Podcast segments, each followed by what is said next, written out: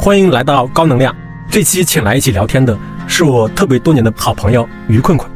困困呢，早年其实是我们一起做媒体时候认识的，因为他在早年间是一个还挺有名的专栏作者跟特稿作者，就是给包括像《三联生活周刊》、GQ 这样的杂志写文章。然后后来在移动互联网非常繁荣的时候，他就离开了媒体，投身创业大潮。当时抱着一颗想要做一个平台的梦想，对，当时他切入点应该是要做一个女性社交平台。他其实之前跟高能量还有一个小小的交集是，当时李峰在 IDG 做合伙人的时候，就是峰叔投了他的这个项目。后来应该是公司没有像他想的那么成功，成为一个估值十亿美金以上的公司吧。然后他就去了一家中型的电商公司去做高管。然后这家公司后来在 A 股上市，我理解他在财务相对自由之后，就他可能还是觉得做内容他自己更开心一点吧，所以他就选择了当下最时髦的内容表达形式——短视频。也欢迎大家关注他的抖音跟视频号“是困困啊”。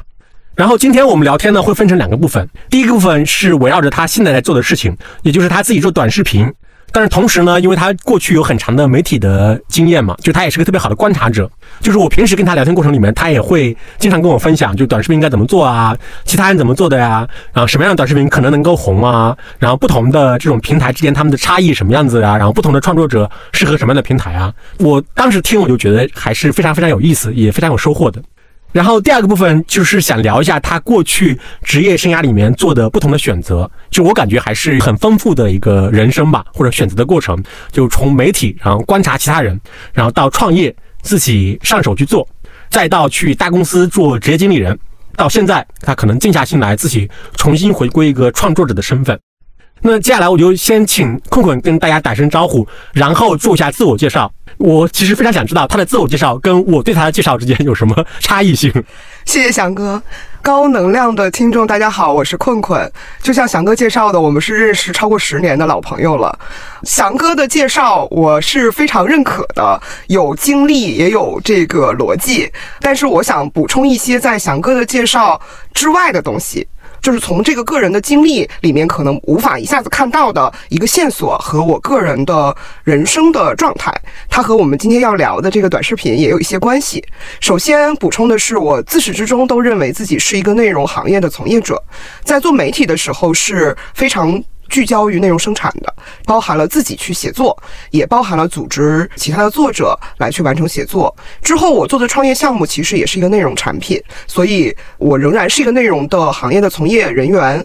只不过拓展了我对内容的理解，从纯粹的聚焦于创作，可能要去延展为内容的传播，以及内容这样的产品的它的商业模式的探索。之后，翔哥也介绍我结束了创业之后去做职业经理人，其实也仍然是在一个消费内容社区来做相关的工作，同时也是负责的是内容创作者叫做达人的增长，以及一些内容营销，就是内容是如何去跟商业相结合。的去做的是这样的工作，所以自始至终我都是一个内容从业者。在半年之前，我开始选择做短视频，是困困啊这个账号。我其实仍然是在内容行业，只不过对我个人来说，可能比较大的变化是我由一个操盘人和组织者，又重新回到了内容生产的一线。因为从账号的定位到生产，都是我来去亲手来做的，这个感受还是又熟悉又陌生吧。这是我要补充的，是整个职业。经历中的一条线索，也就是我仍然认为我是一个内容的从业者。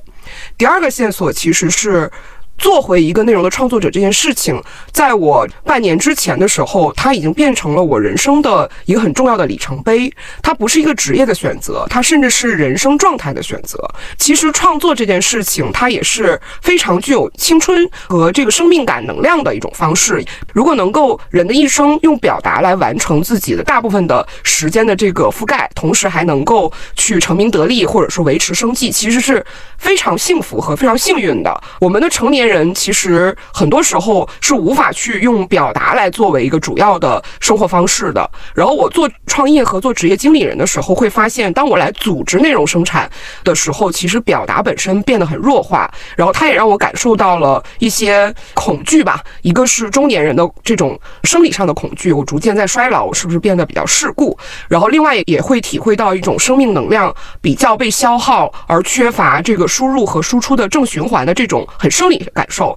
所以它也变成了我选择重新来到前台做一个直接的内容创作者的很重要的原因，就是抵抗对衰老的恐惧，同时找回这个生命感受比较强的那种状态。这是我要补充的。理解理解。我之前就一直会认为你其实挺适合做视频的，为什么呢？就是因为之前我们在做杂志的时候，其实我有个观察，就是其实可能有两类的写作者吧。一类人，比如说他采访完、了解完一个事情之后，其实他是会不倾向于去跟别人讲的，就包括有很多作家他会讲说，我从来不讨论我正在写的东西，这是一类，是吧？然后困困就属于第二类，就他基本上他会先通过口述的形式，无论见到谁都要跟他讲一遍，把这个东西梳理清楚之后，然后再去完成那个到文字。层面的那个输出是吧？而且翔哥是一个非常经常的被讲述对象。如果翔哥没有反馈，我还很着急，会不断的追问。对，所以我就想问，比如说你做视频或者短视频，应该也有半年时间左右是吧？到现在为止，我不知道你自己会觉得说它的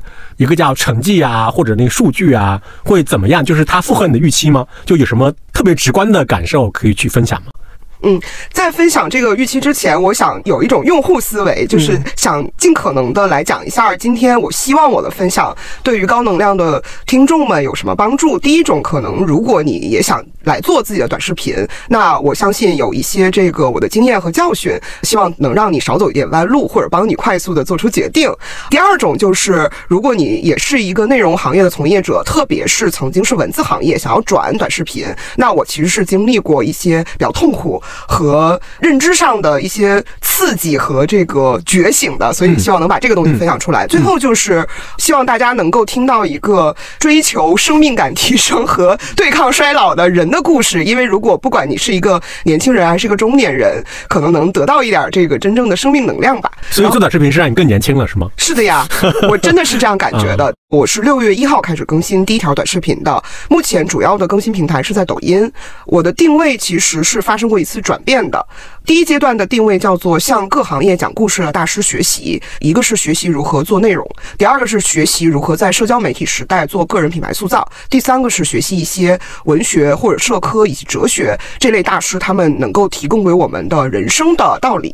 这个阶段做了大概三个月的测试之后，选择了其中一个数据比较好的方向。那就是这些大师他带给很多我们城市年轻人的一些人生的道理，选择了这个方向，所以做了一次定位的变化，改成了每种情绪都事出有因。它主要讲的是我们现在所遇到的公共情绪和个人的一些情绪到底是怎么产生的，有一些什么样的道理。这些大师们他们有没有经历过类似的情况，有没有能够给大家带来一些解决方案？做了这样的一个变化，目前是做到了六万。其实这个数据呢，在我看来，我有一段时间是很困惑的，我无法很清晰的判断它究竟是增长比较快还是增长比较慢。因为我们也会看到，最近在抖音上仍然会有这种一个月就神话，对神话一样的爆发式增长的故事。比如说有一个新疆的女孩，她通过放羊，一边放羊一边来展示这个农村的这种生活，然后她可能就有一个月增长百万粉丝的。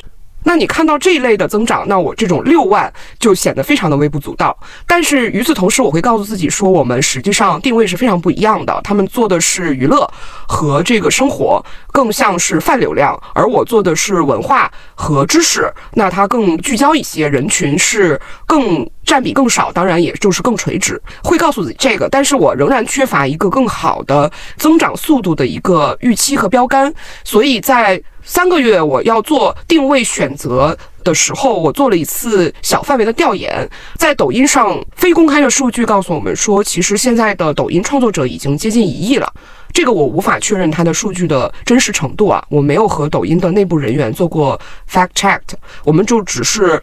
做一个大概的了解，然后接着一万粉丝以上的抖音内容创作者大概有三百二十万到三百五十万之间，所以我是占到了前百分之三的这样的一个水平。那我认为作为一个垂直定位，且是一个有一点点门槛的内容定位，那不是一个非常差的成绩。与此同时，我也看了一下这个知识这个品类，它的这个万粉以上的创作者做了一个大概的估算，可能是一个五十万以内的一个数量，也就是说跟我当时差不多的人可能。有五十万左右，对。那在全中国范围内，在抖音这么大的一个量级平台上，我认为我的增长是符合预期的，对。所以这就是我半年以来的一个小小的成绩吧，我觉得符合预期，但并不是一个神话一般的现象级的抖音账号。嗯嗯，你有比较过，就是你的定位，就从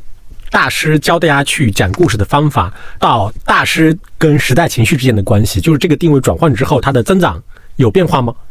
有非常明显的变化，因为最开始我是宽口切入，然后希望收窄，所以实际上是大师身上的三个方向我都在测试。在三个月之后，其实已经发了差不多三十多条短视频。这个时候，数据已经告诉我说，跟大师来学习一些这个创作的。技能其实数据的播放量其实偏低的，这个也完全可以理解，因为对创作本身感兴趣的人就是一个偏少数，不是一个大众的状态。去看海明威如何来去创作，菲斯杰拉德怎么创作，史蒂芬金怎么创作，其实是更少数的，所以它的播放量是很低的，但是它的点赞率是极高的，可以达到一个在抖音上是达到百分之十五，这个点赞率是非常非常高了。那个时候其实这类内容点赞率是很高，然后但是我也发现说和大师来去学习一些人生的道理，特别是一些哲思，或者说一些人生的重要选择，这个部分的播放量是非常非常高的，甚至出现过一个小的爆款。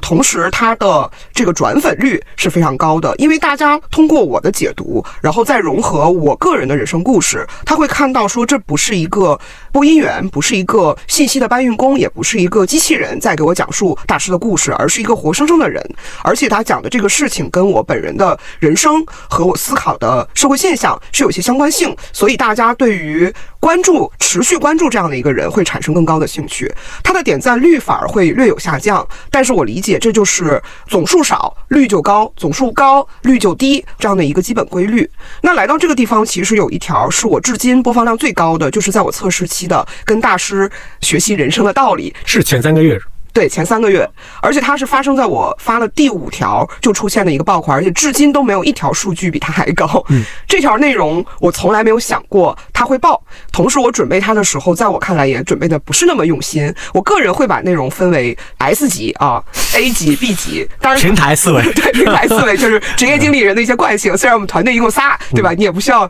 跟大家讲述说我的占比怎么样，但是我内心中是有这样的习惯。然后这条内容在我看来属于一个 B 级，就是它准备的时间是。非常短的内容的浓度和我写这个脚本和对这个拍摄以及剪辑后期的用心程度，在我看来都是比较弱的。但是它发布之后很快就爆掉了。这条内容主题是：如果看破世间的真相，你要不要讲给孩子听？它其实更面向的是一些已经作为父母的用户，他们在教育孩子的时候，一个比较抽象但是又比较重要的问题，就是跟孩子沟通这个世间的比较困顿、比较肮脏、比较丑陋的这一面的时候，你是。是多大程度上讲实话，这是一个很哲学的问题。那是哪位大师为我们提供了一个借鉴呢？就是王朔，因为王朔有特别著名的一本书叫《致女儿书》，而且在我看来是王朔写的非常动情的一本书。除了他的智慧和他的这个机巧之外，其实还有很多的情感。那我其实无非就是帮助我的用户去把王朔对他女儿讲的话做了一个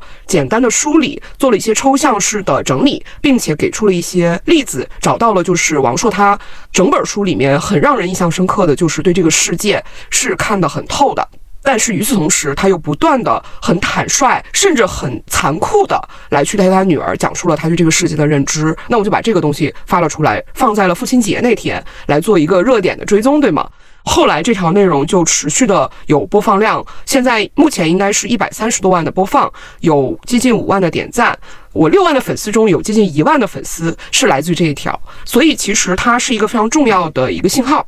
一方面告诉我说，跟大师学习这种跟人生有关的议题，可能是一个受众更广的这么一个议题。其次就是。大师也分为这个受众广的大师和 受众比较窄的大师。对，像王朔这样的大师，其实对于抖音的用户来说，接受度更高一些。其他的大师可能就会略逊一筹了。嗯，就是大师也怕对比，是吧？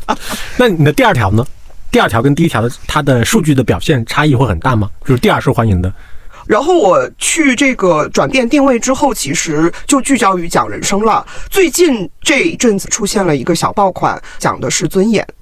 哦，这个话题其实还蛮严肃的。在日常的时候，很多文学作品会探讨这么严肃的，但是同时也很持久的议题。《失明症漫记》这部诺奖作品，它是葡萄牙作家萨拉马格在一九九五年就写出来的一本书，在二零一四年的时候出了中文版，并不是一本很新的书。可是这本书第一讲述的就是当传染病变成一个弥漫全国的疾病的时候，一个个体。和一个国家将会遇到针对尊严这件事情的一些什么样的变化？这里面包含了你作为一个个体，你的这个身体机能不完整，你会有什么心理和生理上的感受？同时，当人们被隔离起来，文明和秩序会发生怎么样的变化？同时，国家这样的一个其实是我们的公共生活的保障者和人民福祉的一个提供者，在这种情况下，他是如何去完成自己的责任和义务的？然后，那通过这种解读，其实，在两周之前的整体的社会情绪，同时也是我个人的情绪，我相信应该是发生了很大的共鸣。所以这条也在抖音上比较受欢迎，它的点赞率是非常的高，转粉率是非常的高，而且好评也是比较多。这是这个最近发生的一条。在我看来，我个人也很喜爱，我准备的也非常用心，同时用户给了我正反馈的一条内容。对，它就是更有现实感的嘛，因为确实大家也身处在这样的一个环境里面，会更有体感。是的，是的。但是回到你的第一条。我突然想到，有没有可能你归因错误了？因为他在所有的平台上面，包括在得到的平台上面，就所有的跟教育和育儿相关的内容都会非常受欢迎。就有可能他不是大师讲道理，可能是因为他就是一个教育向的，或者说教育子女向的这样内容。我觉得你说的是有道理的，但他怎么说呢？我觉得他背后有一个归因是说，还是要看用户的需求的浓度和强度。我们做社交媒体不是一个孤芳自赏嘛？我并不是一个呃诺奖作家，我还是需要得到用户的反馈。同时特别注意能够给用户提供他需要的东西，那这个时候其实教育肯定是一个非常刚的需求。然后与此同时，更年轻的人他对于我如何处理原生家庭，如何去处理我的两性关系，如何做职业的选择，甚至说在现在这种大环境比较确定感很差的时候，我的人生的选择该怎么做，这其实是大家需求比较广的。但是一个人他如果说我就是想解决我如何写更漂亮的文章，我如何能够做好自我表达，疏解我的情绪，或者说去在社交媒体的这个环境下做好一个账号，这个需求的浓度和广度其实是低于刚才的这个浓度和广度的。这个结论还是从王朔这一条里面仍然是可以得出的。嗯，你之后还做过类似于大师怎么教育子女啊、教育晚辈啊这样的内容吗？在受欢迎吗？应该也会受欢迎吧。我后来其实并没有做这个，也是我确实不太擅长这这个领域有关，所以也无形中就避开了。对，可能我之后还是应该好好的尝试一下吧。对对对对，大师跟他的后代之间的关系是吧？其实也这个跟王朔做了差不多的一条，是菲斯杰拉德也有一本类似于叫《致女儿书》，就是你的懒惰使我愁肠百劫啊。这是二零二零二二年出版的一本书，我也解读了这本书。当时给我感受最深的就是菲斯杰拉德他。本身过得其实还挺，在我看来叫肆意妄为也好，或者说自由自在，因为他的环境也造就了他的这样的人生。但是等他女儿出生之后，其实也出现了美国的大萧条，非常像我们现在的状态。他女儿呢，在青春期的时候比较叛逆，这样的一个活了一辈子都很肆意妄为和自由自在的父亲，突然之间开始给女儿写起了这种啊，你要克己复礼，你要懂得要做一些对人类有帮助、对自我有价值的事情，不要过于。的这个任性等等这样的教导，其实当时还是印象很深刻的。但是它是不是一个家长真实的会考虑的一个问题？这是不是一个真需求？其实说白了，我确实感受不深。我仅仅把我的这个观察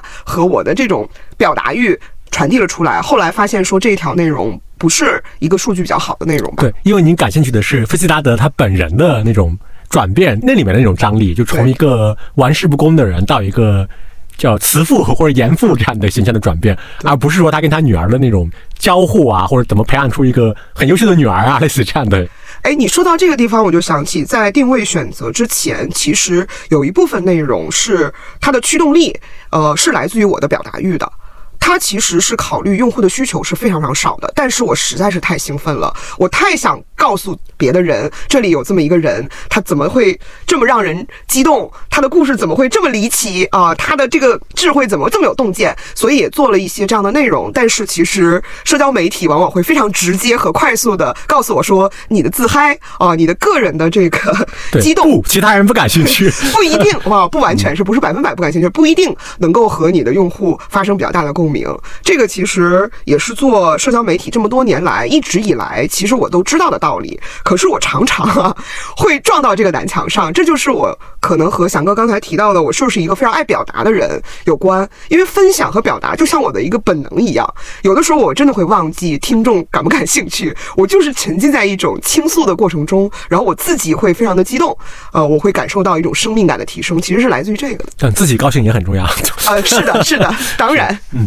对。因为回到就是你之前其实也提到嘛。你在做短视频过程里面，其实也有过比较痛苦的那个适应和转变的过程。对我其实比较好奇这个方面的一些问题，因为你之前就虽然你是一个非常擅长或者善于去做口头的这种语言的表达的一个人，但是毕竟之前其实你更擅长的，或者说大家认为你更擅长的是用文字去表达，是吧？然后现在你要转到一个视觉的一个表达，就是视频嘛。就开始的时候你会有不适感吗？还是说一开始就非常适应的？然后你之前提到的那种痛苦感是来自什么地方？我一开始的时候就非常的不适。时到今天，其实已经六个月了，我仍然认为我没有完全战胜从一个文字创作者到短视频创作者的所有需要战胜的困难和掌握的所有的技巧。这里面我也总结了一下，它有些什么样的最核心的差异。从创作本身上来讲，第一个就是文字创作其实很重要的驱动力是逻辑。这里面包含了转承起合和整体的布局谋篇，这个我相信翔哥也是非常有感触的。这和人们阅读文字的习惯有关。我可以去通过通读和重点来去理解这个作者对于这个事件或人物的描述，他或者这故事的描述，它的整个的一个大的框架。但是在短视频的世界，其实是不讲逻辑的。这个一方面是和用户的使用习惯有关，它是用刷的方式，迅速的就有它的这个抛弃成本很低，它留给你的时间是很短的，所以它能接受到的就是第一印象，它接受的那个前五秒，甚至说前两秒，对他来说是非常重要的。接着就是很少有短视频的用户会先把这个短视频全看完，然后再去重点去看他感兴趣的段落，没有一个短视频用户是这样来刷短视频的，就导致你的布局谋篇这件事情。在短视频世界是无法呈现的。其次是和短视频的分发也非常有关系，它其实是通过整个的，特别是抖音，它是。怼到你跟前儿，然后让你直接进入到一个片段这种方式来去完成第一次跟用户之间的交流的。那用户对于整体的谋篇布局是没有机会看到的。当他发现我两秒、五秒不感兴趣，他就很容易就刷走了。所以这个特点让我在最开始的时候。第一个跟头就是跌在这儿，一个是我还很讲究我的一条内容，它的脚本的这个逻辑结构，有的时候可能讲的是悬念，有的时候是层层的递进。后来你会发现，用户很快就给了我反馈，你会觉得用户很奇怪，他。好像是连七秒都不到的金鱼，就是只有两秒的记忆。你明明在后面其实解释了前面的一个信息点，但是你会发现他根本就会没看，或者说不记得了。他只是会被某一个点状的片状的一个信息所吸引，所以很多用户会纠结于某一个具体的一个信息点在讨论。我就遇到好几次，比如说有一条内容，我讲的是赛林格他的这个。小说里面其实看上去是一个大直男的一个视角，但是由于他对世界的有很柔软的部分，对童真有很保护的部分，所以在我看来，赛林格并不是一个普信男。这条内容其实扣了一个这个帽子。后来我发现，在评论区，可能这个一百条评论有八十条都在讨论普信男和直男是怎么回事儿。并没有很多人来去讨论赛林格是怎么回事儿，所以我觉得这个就是很大的一个教训。也就是说，我们在做布局谋篇的时候，那个文字创作的一些惯惯性，可能在短视频里面是无法展现的。而在短视频里面，真正能够驱动用户看下去的东西，第一个就是它的这个开篇的这个我们叫它钩子这样的东西，但是在写作的时候，未见得很多创作者愿意把这个悬念或者说冲突马上放在开头，因为很多作者愿意去以这个进入式的方式，慢慢的带着你的读者进入到一个文章的氛围中去。但是在短视频的世界，这是完全不 work 的，你是需要迅速的把钩子在前五秒甩出，这里面无非就包含了用户的需求呀，帮助大家解决什么问题，或者是特别具有冲突感的一些这个。金句，或者说事实，或者说是一种充沛的情绪。那来到第二个，就是短视频去驱动用户看下去的，实际上就是情绪。我们在做文字创作的时候，很多冷静理智的创作者也会写得非常动人，甚至还有人是以克制情绪而著称的，比如说像卡佛这样的人。但是在短视频的世界，几乎可以说是情绪驱动的。我后来才发现这件事，我需要去在开篇的五秒。就要表达出我整条视频传递给用户的是一个娓娓道来的情绪，还是一个愤怒的情绪，还是一个雀跃的情绪？这个是我注意到的第一件事儿，它也花了我很久和很多的试错成本来去转变。第二个就是短视频其实特别特别讲究时间感。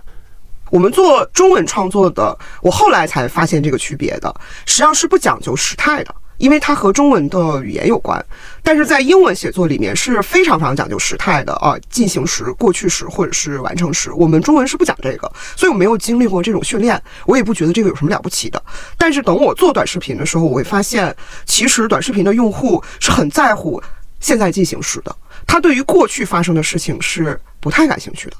所以才会出现很多剧情号。你会看到他们就占了天然的优势，因为它像是正在发生的一个冲突、一个故事一样展示在你面前。或者说，像我做的不是剧情类，我做的是口播和知识这一类。其实很多短视频创作者会把它放在一些生活场景中，比如说一边做饭一边讲这个宏观经济啊，或者一边这个骑单车一边讲创业。它其实也是用这种手法来去营造一个现在进行时的感觉和假象。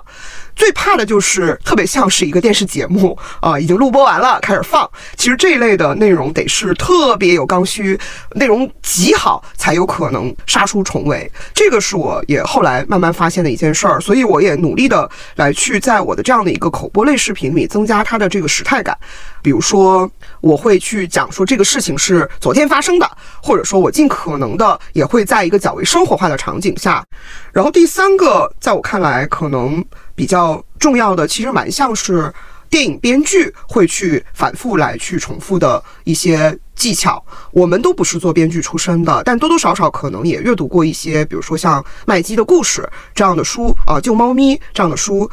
就比如说很多事情，你不应该用讲述的方式，而是应该。让你的画面来去直接告诉用户，然后要用动作的方式来呈现，这是典型的编剧思维，而不是典型的作家思维。那来到我的这样的一个口播短视频，其实我是非常喜欢延续早先的这个作家的特点，就是。试图用事无巨细的白描来谋划一个场面，然后又用自己的嘴去把它说出来。这时候你会发现，它占了很多时长，同时它的这个冲击力还不如一个电影直接给到用户一个。一个动作，一个画面，类似这样的，一个非常贴切的音乐，直接给到用户；一个电影中的一个人物，直接来去做一个动作，直接给到用户，来的冲击力更强，同时它占的时长更低。我后来很快就发现了这个变化之后，其实在我创作脚本的时候，会有意识的加入一些视觉思维，也就是说后期和剪辑思维也是我需要去照顾到的。这个地方它可能就是画面来表现就可以了，而不需要我用文字、用白描来去完成。这个也是非常重要的。那林林总总。来到这些，其实它很创作，但是这些东西它战胜的是我十几年的创作习惯，其实没有那么容易改变的。所以在前三个月的时候，我陆续发现，由于我的一些文字创作者的习惯，其实都这个撞了南墙。用户的数据告诉我，或者用户的评论告诉我说这不行啊，对吧？你这弄了些啥嘛？然后，但我当时就不知道该怎么办，所以就呆若木鸡了一段时间，然后也报了班儿。比如说，现在常见的一些怎么做短视频的班儿，我还买了一些课呢。有用吗？就是沙子居多，金子很少。这里面，如果你非让我推荐的话，我仍然认为，呃，有一个叫“亲爱的安先生”，他在抖音上做的这个短视频的课，叫做新媒体导演课，在我看来是比较有价值的，因为他不去讲这个运营账号，他给的就是创作本身，同时他又是把做导演的一些这个。课堂上的技能，用短视频的方式来去做了融合。它的融合做得很好，它并不是高居庙堂之上的那些导演把麦基就重新重复一遍，它不是这样做的，反而是落到了如何拍短视频。我从中也是获得了一些新知，同时也应用了一下，发现确实是有一些立竿见影的效果吧。接着就是大量的那些，在我看来叫怎么去暴力起号啊什么的，千万不要去买。我也买过，如何在短视频时代一个人顶一个军队等等，这些我觉得都不值得一看。但是它其实是为了缓解我的焦虑和寻找解决方案，我去求助于做这件事儿。其次是还去跟几个做短视频的。已经做了一段时间的人来去做这种闲聊、泛泛的聊天，他们有的人已经做到了百万用户。有的人其实也就是也不是很成功，可能就几万用户。但是大家从不同的视角给了我一些建议，其实还蛮有启发的。然后接着我让我感觉比较意外的是和这个不是做短视频的人去沟通，反而可能也会有很大的奇效，是吧？不是，比如说我我我印象很深的是我和我的这个老投资人，呃，其实刚才也提到峰叔是我做创业的时候的一个投资人，虽然我的这个项目不是很成功，但无损于风叔的判断力和。决策力啊，这主要是我的问题。然后我和这个另外一个我的老投资人，他是华创的投资人，也做一些交流。他们是从商业模式的视角给了我一些建议。因为当时我在前三个月做跟大师学习的时候，是试图去做课程这样的一个商业模式的，来售卖如何在新媒体时代教大家写作，这是我的一个预想，所以会去有意识的做一个更垂类、更小众的人群。但是它的增速实在是太慢了。当时那个我的老投资人也提到说，虽然我们知道目前的消费环境是比较差的，各种新消费公司在过去的两年里也比较艰难，他们作为投资者也是接触到了新消费产业和用户的第一线，可是他们仍然认为，在更长的时间轴，中国是需要很棒的中国的本土的消费品牌的，而中国的消费者也有自己的选择和口味，所以这就有点像是拉长时间周期的一个波动，所以他仍然认为说，困困你其实是很容易抓。抓住青年人的情绪，同时也影响他们的一些生活消费和精神消费，所以你不应该放弃去做大的用户量，仍然抓住你最擅长的也最喜爱的年轻人。然后未来等到这个春暖花开，其实还是可以去跟整个消费的回温做一个契合的。那他们这个建议，其实它也反向的影响了我的内容创作的选题和跟用户之间的交流方式等等这样的一些变化吧。嗯，对，其实你刚才讲的，就是分享的，就是比如说，你当然也是从短视频的角度去讲，比如说它可能跟文字比有时态上的差别啊，视觉思维跟文字思维的差别啊，我就分享一下，因为我最近，比如我也跟腾讯视频合作做长视频的内容的一些探索吧，就是我就会发现说，确实它是会存在这种视觉内容跟文字内容的一个非常大的。差异性，举个例子，因为我不是同时也做另外一个产品，就详谈嘛。嗯，我一直引以为傲的是，就它真的是非常的有深度和就向前推进的会比较深的一个内容的呈现。是这样的，我也是详谈的订户啊。对，当然腾讯视频的他们的制片人啊，包括导演组找到我，也是因为他们看到现在这个产品。但是当我们真正的实际的去拍摄的时候，对我其实有蛮大的冲击的，就是因为比如像我们这样，就比如说我们这样坐下来谈话，就是围绕着一个主题去做非常详细的探讨啊，向前推进，在导演组看来，它其实是很难呈现的。是的，对对对。然后他们希望的所有的视觉呈现，所有的内容都需要放置在一个。就是你讲的正在发生的一个场景里面，是这样的。对，然后比如说我们在杭州，就比如说我们要去看很多的主播，就有非常头部的主播，也有那个中腰部的主播。我们看他们的工作，跟他们交流，他们都当然都做得非常棒。然后导演组就一定会让我在现场，就是他们可能马上就要开始直播，然后比如要选品什么的，让我站在旁边去跟他们做这种交互。然后当时我其实挺困惑的，就为什么？因为我会认为说。这是他的工作场景、工作流，他的所有注意力啊，马上就集中在他的那个选品啊，包括马上接下来直播啊，怎么去组织话术啊，怎么去迅速的直播开始迅速的起量啊，等等，就他怎么有耐心或者说有那个情绪来跟我做这种。比较深入的探讨呢，而且你聚焦的那个重点应该是他的工作的抽象的东西，也就是说事后他的总结。对，理论上应该坐下来重新把他的这个日复一日的工作用新的组织方式讲述给你，这是你希望获得的信息。对，拍的时候其实我非常非常疲惫啊。这个时候制片人就跟我讲说：“哇，你到时候看到成片就知道了。”我觉得它其实非常典型的一个文字的表达的方式跟一个视觉表达方式的一种冲突吧，或者不同。对，是这样的。我们其实谈论的可能是最本质的不同。当然，我们不是说电影和这个文字，我们说的就是媒体化的内容和短视频它最大的核心差异，因为。我其实忘记介绍我目前的团队的组成部分，它不再是我一个人拿了一个笔就可以完成的一个工作，我需要有运营的助理，我还需要有一个拍摄、剪辑和后期的小团队，这样的一个构成才可以完成一个短视频项目。而在拍摄、剪辑和后期，对他们来说，他们是要参与前期的创作。这里面最核心的差异就是我们刚才提到的，它需要第一讲求的是正在发生和现在时，第二个就是每一帧的画面是要呈现的是一个。丰富和有层次的内容，呃，两个人一直这么坐着，对于短视频的编导来说是不能接受的。第三个就是节奏，而这个节奏其实和文字的这种娓娓道来也是发生违和的。它需要的是直播的画面，然后翔哥可能坐下来聊了一会儿，然后接着又跑去这个街上又闲逛，他可能需要有一些这种切分的节奏来形成这样的一个观感。这个就是跟内容的载体是直接相关的，因为短视频的那个呈现方式就是。一个视听音和你沉浸式刷这个传播习惯完全一体的，和你去阅读是非常非常不一样的。其实你刚才讲的有一个话题，我还挺感兴趣的。你会认为，比如说像卡佛，它是不适合用视频的形态去表达的，是吧？就是它过于的冷静，然后过于的短、精悍、克制。那我不知道，比如说你会认为说。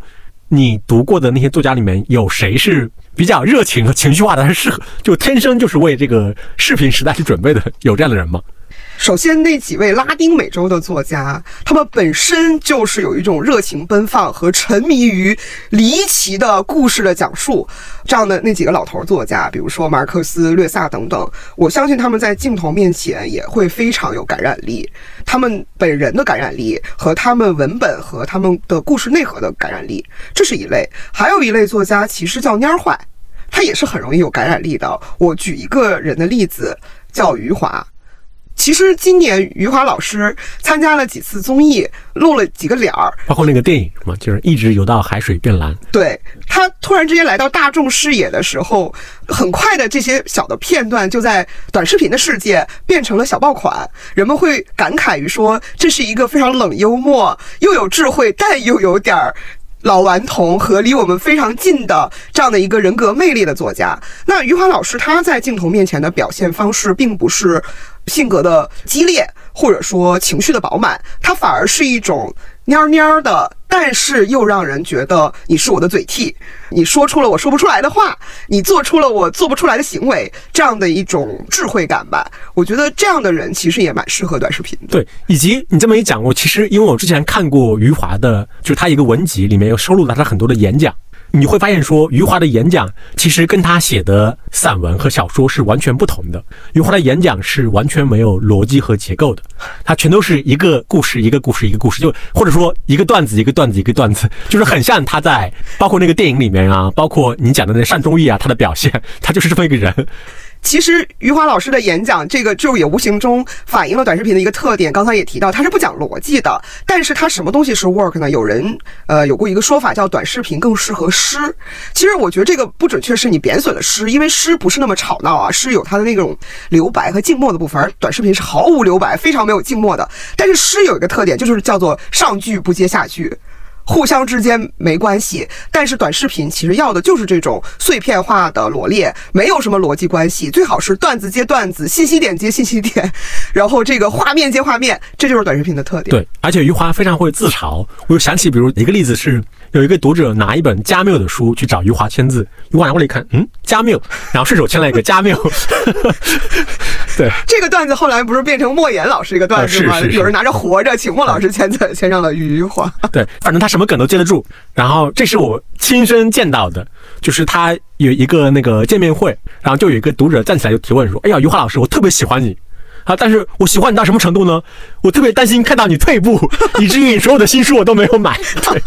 两句话也没所谓，就是对。对，其实这种和用户能够进行对话的感觉，呃，不管是不是真的在对话，而是传递了你可以与我对话，甚至你可以对我进行一点点小冒犯的感觉，是真的是挺重要的。而我们很多做文字的工作者，其实以前是和用户没有直接交流，所以你这种端着的状态还蛮严重的。包括还有一些从电视台出来的做短视频的人，是非常容易端着，他营造的是你。不可亵玩，你知道吗？你不能来对我进行指责，或你不能来对我指指点点。而短视频其实更需要去打破这样的一个东西。我相信有很多人可能会问你这个问题吧，就是因为。按照你之前的擅长，比如说文字的表达是非常非常擅长的嘛，然后它又有一个类似于公众号这样的一个特别现成的、适合于用文字来表达的一个新的媒介形态，它也能够实现你跟用户的这种交互。而且公众号领域呢，它又有现成的商业模式，然后也有很多成功的例子。我不知道，就是你为什么就没有选择把更多的时间精力放到公众号这个载体上面，而是说一开始就选择几乎相当于是从零起步去做一个短视频账号。当时是有一个推演的，是吗？我觉得是一个时机的问题。如果今天是二零一四年，我最应该做的选择就是好好的做公众号。当时我在努力的做一个 App 产品，然后没有去把所有的精力放在公众号上，这变成了我当时的一个现在想起来仍然复盘的时候，复盘的时候仍然有点后悔的决定。而那个时候，其实公众号第一它是大势所趋，第二个就是它处于内容形态的探索期，各个品类其实都从老的媒体形态吸纳了很多创作者和各种各样的内容。去落地到公众号上，所以会有一种叫草莽时代吧，很容易出英雄。所以后来我们看到的一些成功的公众号，它通通都是在其他品类被验证成功的，有的是公众号界的故事会，有的是公众号界的知音等等。但是时间来到了此刻，对我来说，在选择公众号的话，我认为不是一个对的时机。一方面，在公众号，我认为它只适合于一种内容，就是极端的头部。这个极端的头部，一种是它真的像特稿一样。花了大量的采写时间，而给出的信息的浓度和这个。嗯，内容的容量是极高的，它甚至都不是一个个人创作者能够完成的，它反而很适合一些机构作战的公众号的运营者。我们常见的有这个晚点，他们也不断的来生产公众号方面的爆款，包括还有一些媒体机构做的公众号也是很头部的，例如说三联生活周刊的一些公众号内容。但是对于个人来说，其实我们这两年会发现很少有人再去转那种中腰部的公众号了，更不要提那种更轻短的公众号，大家不再愿意去把注。意意力和自己的社交的货币分给这样的公众号，那对我来说，我的决定是我不是呃想重复之前这个做平台创业时候的那个模式，我希望是轻量级的，像个人工作室一样来工作。同时，我希望我是一个主要的内容生产者，而不是去组织一大堆人生产。那在这种情况下，还有一个考虑就是，我需要保证我的内容生产的持续性，我不能半年才生产一条内容。所以，对于我来说，我认为我想做最头部的公众号是不现实的。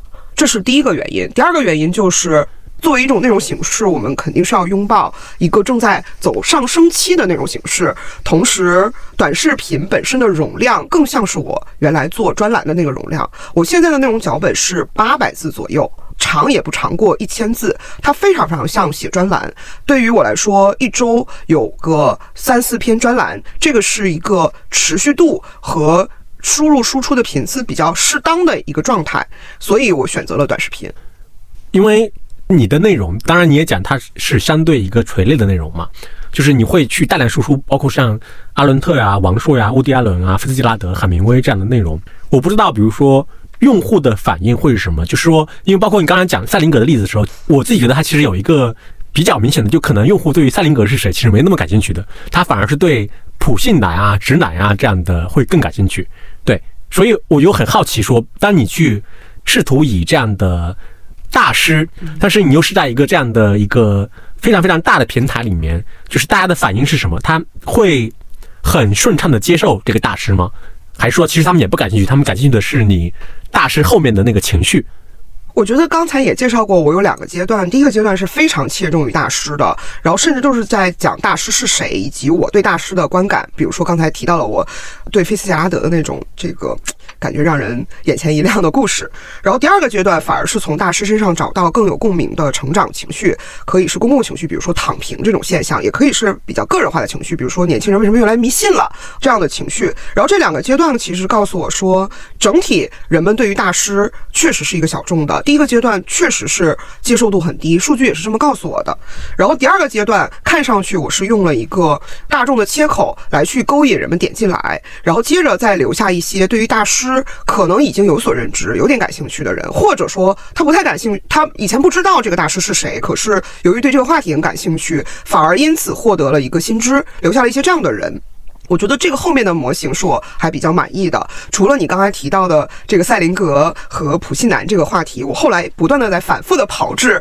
类似的内容啊，比如说最近我非常喜爱苏珊桑塔格，但它真的非常的小众。在我转定位之前，我只遇到一个用户给我提到了苏珊桑塔格，说哦，我是个摄影师，我看过他的论摄影，而其他人是对此。没有什么，这个就静默。然后我读完了苏珊·桑塔格比较新的传记《理智与激情》之后，反而是对于介绍他这个人的生平和他的这个文化成就，不觉得是一个用户会感兴趣的。反而是苏珊·桑塔格本人作为一个时髦知识分子，他这么睿智，可是在。这个恋爱关系上，在亲密关系上，其实一直处于寻找和不确定的状态。他一生中的这个情爱的人数和变动还蛮多的。我这个在我看来，正好和当时在在抖音上还蛮火的叫“恋爱脑”这样的一个话题是非常切中的。当时很多人在解读王宝钏怎么怎么地，但在我看来，这就是一个美国的时髦女知识分子，其实也是有一点恋爱脑的故事。可是。那又怎么样呢？亲密关系这件事情本身就是一些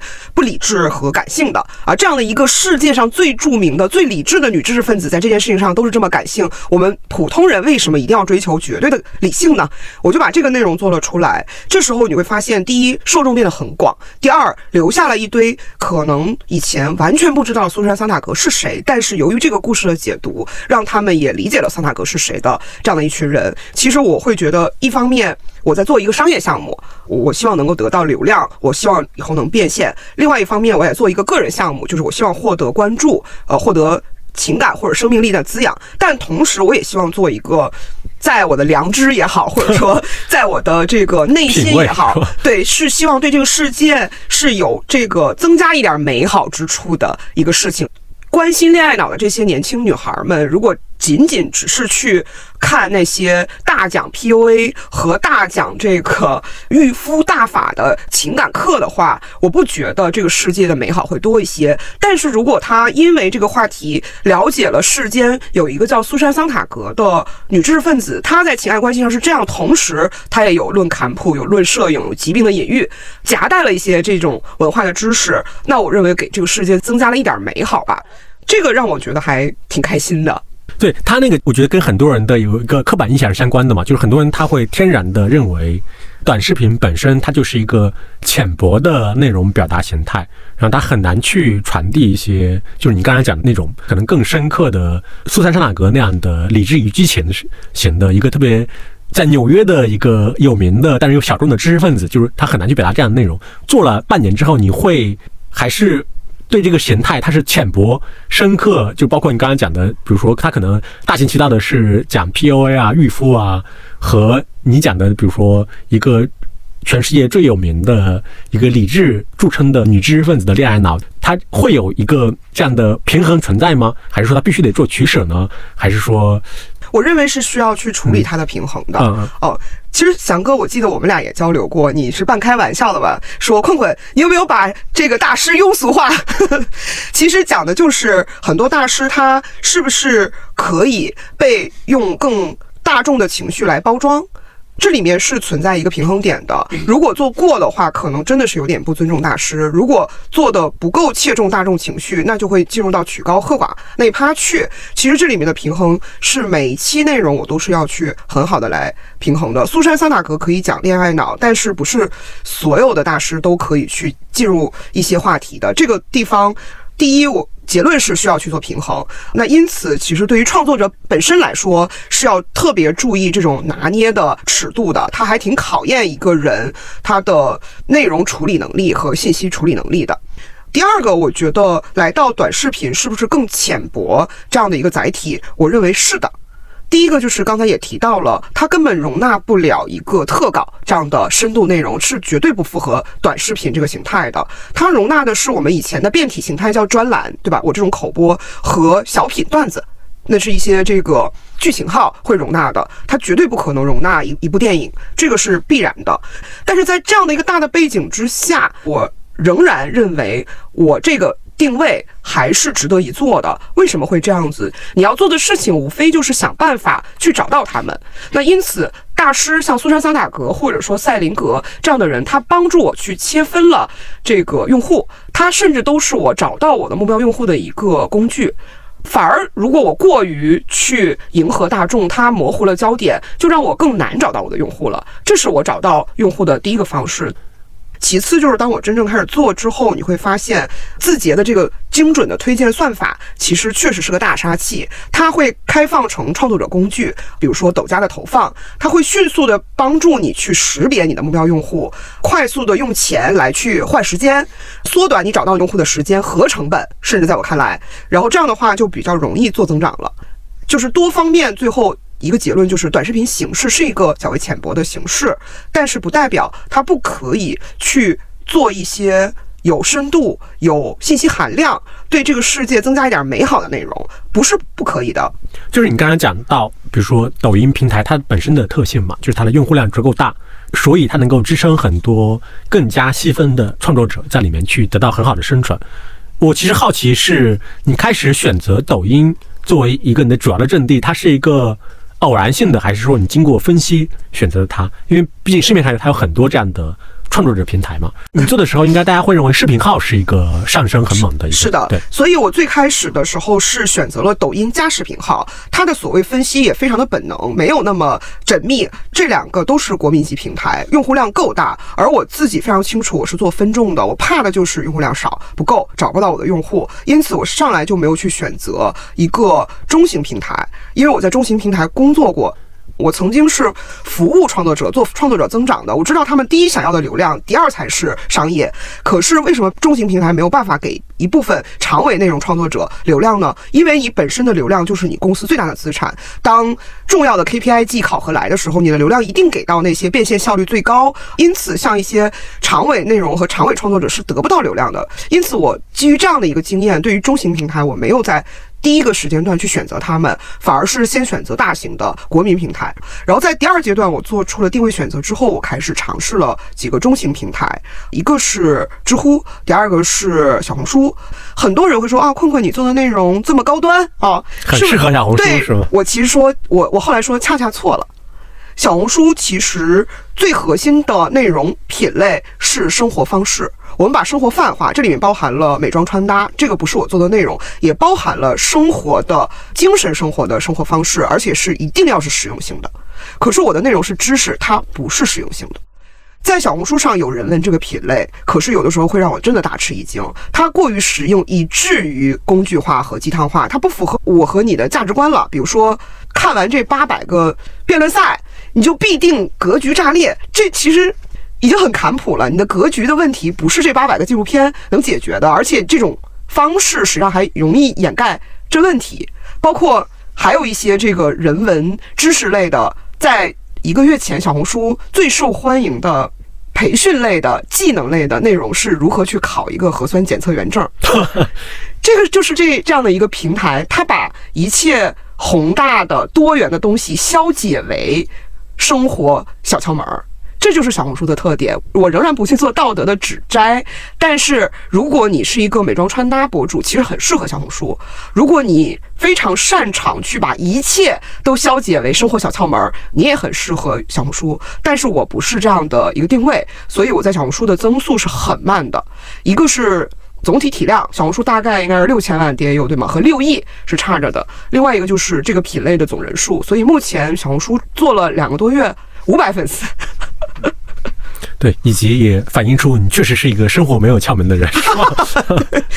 靠本能在生活吧，嗯，活的就是开心。所以你所谓的中型平台，就是除了抖音和微信之外的所有平台都是中型平台，是吗？对于创作者而言，还有小型，比如说小宇宙。好的，呃，对我们小型里面的头部也可以，是吧？我觉得还没有头部。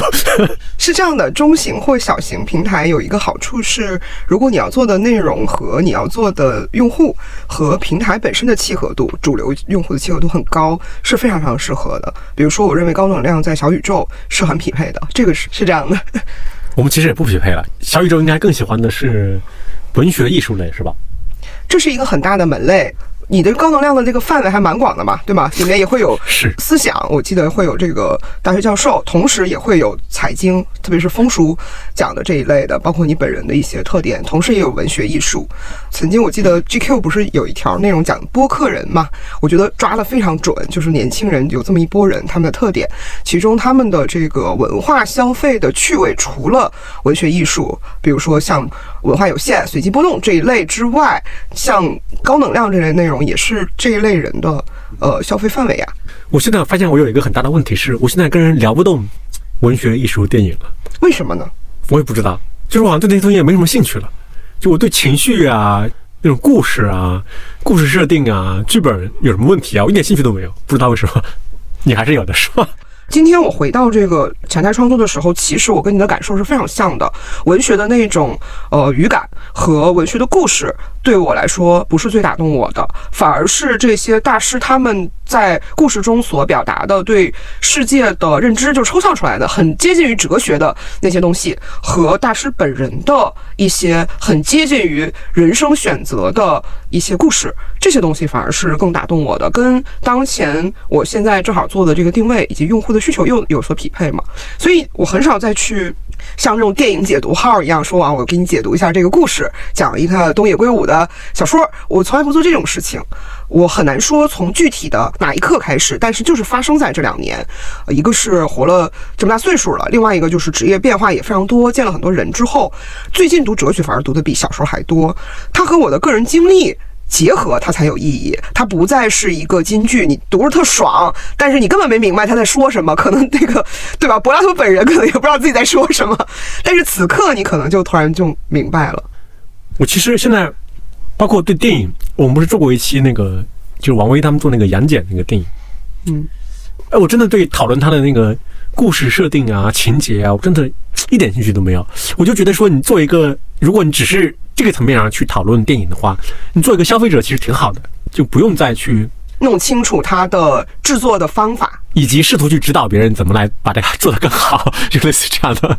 哎呀，那我最开始的定位不就是拆解这些著名的大师和作品的方法，并指导别人去做吗？